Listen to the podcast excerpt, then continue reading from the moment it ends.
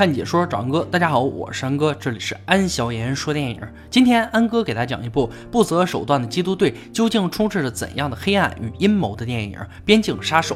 废话不多说，让我们开始说电影吧。电影一开始，凯特和他的搭档袭击了一处贩毒据点，行动是解救人质，但凯特一冲进去，差点送命。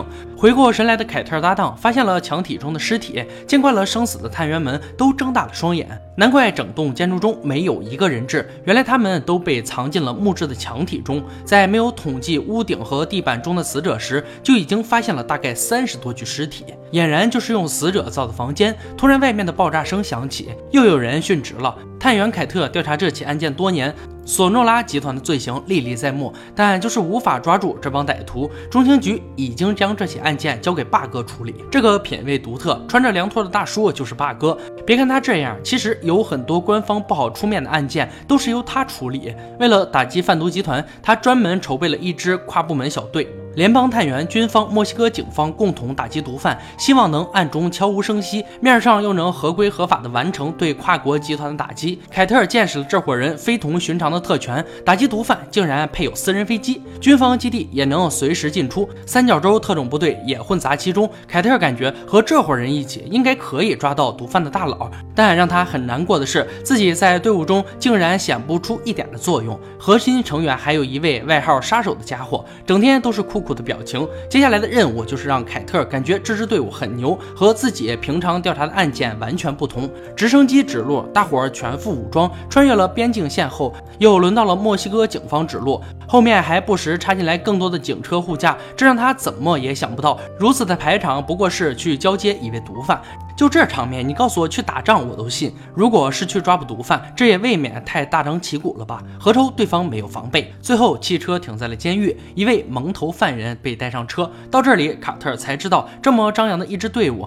居然是来接毒贩集团二把手的兄弟。原来全副武装的队伍是防止墨西哥贩毒集团劫囚。墨西哥那些毒贩的关系网异常发达，就连很多墨西哥警察也未必都是好人，很多人都成了黑警来辅助毒贩工作。美墨边境线上大堵车，霸哥的队伍显得很紧张，身边每一辆车都经过确认再确认，空中支援也一直辅助队伍辨别敌我。果不其然，很多辆汽车被发现有持枪毒贩准备进攻，双方拿拿起武器，剑拔弩张。八哥下令，对方有开火迹象，我们即可反击。成员已经习惯了这种行动，最终一个胆儿肥的沉不住气了，从而导致同伙直接被干死。其他车流中隐藏的毒贩也瞬间被击毙。此时，一位黑警也暴露了，企图杀掉凯特，但杀人不成，随即被凯特击毙。返回基地中，杀手开始对毒贩拷问。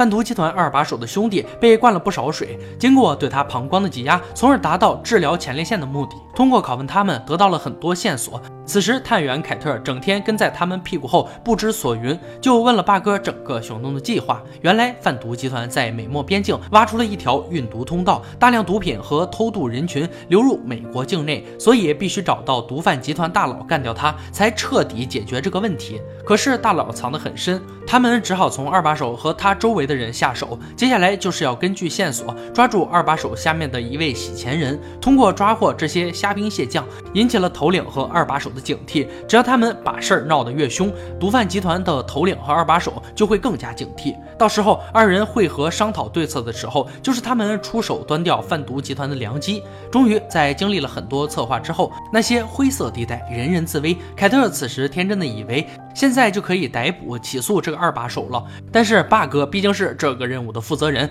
他告诉凯特必须放长线钓大鱼，并不采纳凯特的意见。结果凯特一意孤行，跑到了银行里被监。控拍下，但也调查到了一些线索。凯特回去通知霸哥时，又一次遭到了拒绝。郁闷的凯特就跑到酒吧里喝酒解气，就被二把手派出的手下盯上了。这个手下利用美男计色诱凯特回家。就在他要干掉凯特的时候，杀手出现救了凯特一命。杀手也难得露出了温情的一面，他好心安慰了凯特，让他好好休息。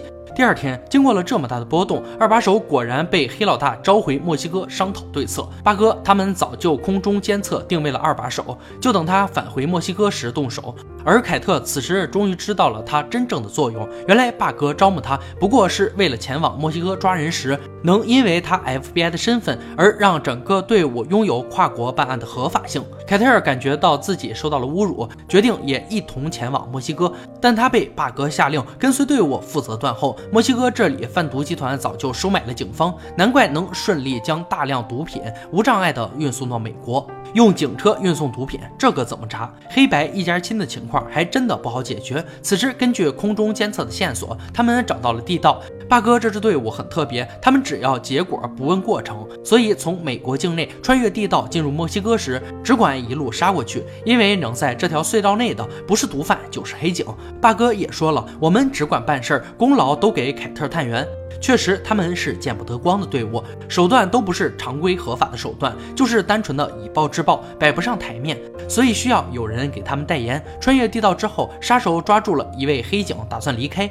结果一顿乱窜的凯特跑到了这里，见状想要阻止他，杀手开枪击中了凯特的防弹衣，以示警告。凯特在恢复行动力后，走出山洞，找到霸哥质问他，杀手为什么要这么做？八哥把他拉到一边，开始跟他讲述，因为我们国家有百分之二十的人在吸毒，所以我们阻止不了贩毒，不会因为抓住某个人而终止毒品的交易，总有人会因为利益铤而走险，所以只能像他们这样的人掌控了这种秩序，才能。保证贩毒集团不做其他出格的事情，而且杀手和霸哥一样，除了情报局特工这一身份外，还有其他的身份，既是宇宙第一收藏家，也是另一家毒贩集团哥伦比亚的成员。背地里通过霸哥他们提供的协助，让多重身份的杀手以另一伙毒贩集团的身份去干掉不守规矩的一伙毒贩集团的首脑，通过更换毒贩集团首脑的方式，让秩序不出格。让世间重回均衡。当然，这让霸哥他们选择杀手做此事的原因也不止于此。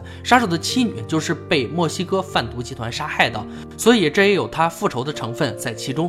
当知道其中原委后，凯特无法平静。原以为作为探员抓捕毒贩就是完成任务，没想到背后还有这么多他无法想到的事情。杀手根据卫星定位找到了返程的二把手，并且告知如果不配合，他的女儿就会被二十名壮汉强奸。听闻此处，二把手只好如他所愿，把杀手带到了毒贩头领的豪宅。因为是二把手的缘故，守卫们都放松了警惕，随后都被杀手放倒。没了用处的二把手也不出意外的被杀。空中的热成像辅助，使他很快的干掉了所有的守卫，来到了墨西哥贩毒集团的头领面前，当着他的面杀死了他的妻儿。这就是杀手的复仇，让他也体会到了亲人死在眼前的痛苦。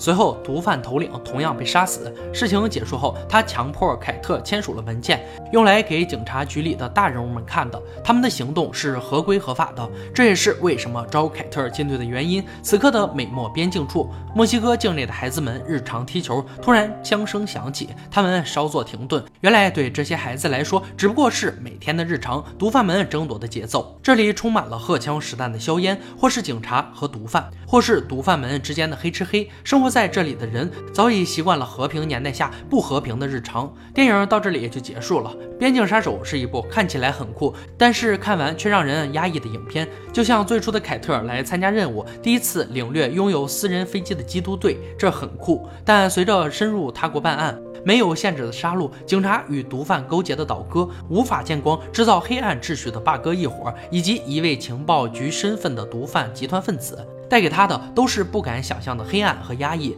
也许有人认为，影片中的警察与毒贩勾结。是罪不可恕的，而其实，在影片中，从一开始就穿插着一条墨西哥家庭支线剧情。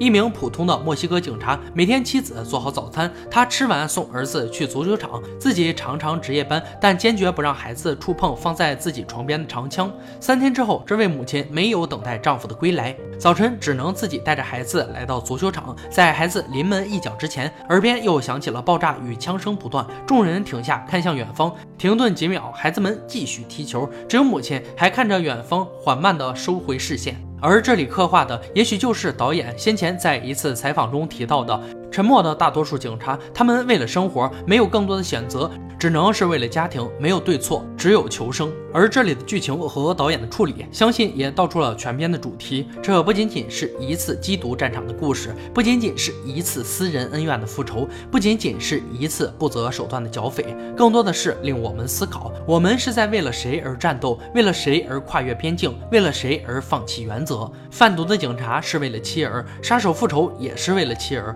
而整个行动的本身也是为了更多的妻子不必被割掉头颅，女儿不会被送去轮奸。在这样的目的下。不是正义在妥协，而是人性在妥协。那个违反法规的人被制度质疑，但他做到了常规制度下做不到的事情，杀掉了那个每天与自己家人共进晚餐，却天天斩杀别人妻儿的毒枭。即便凯特再愤恨，举起枪却难以扣动扳机射杀他，因为就像他早前说的那样，最后你们终将明白，也许失去了家人的那一刻，杀手早已蜕变为一头野狼，在这虎狼之地，他眼中只有猎物，已无其他。就像导演丹尼斯说的，这部影片关于选择。有些人选择了孤注一掷，有些人选择了面对现实，有些人选择了最终结果。那你选择的是什么呢？好了，今天解说就到这里吧。喜欢安哥解说，别忘了关注我哦。看你说找安哥，我是安哥，欢迎大家订阅我的频道，每天都有精彩视频解说更新。我们下期再见。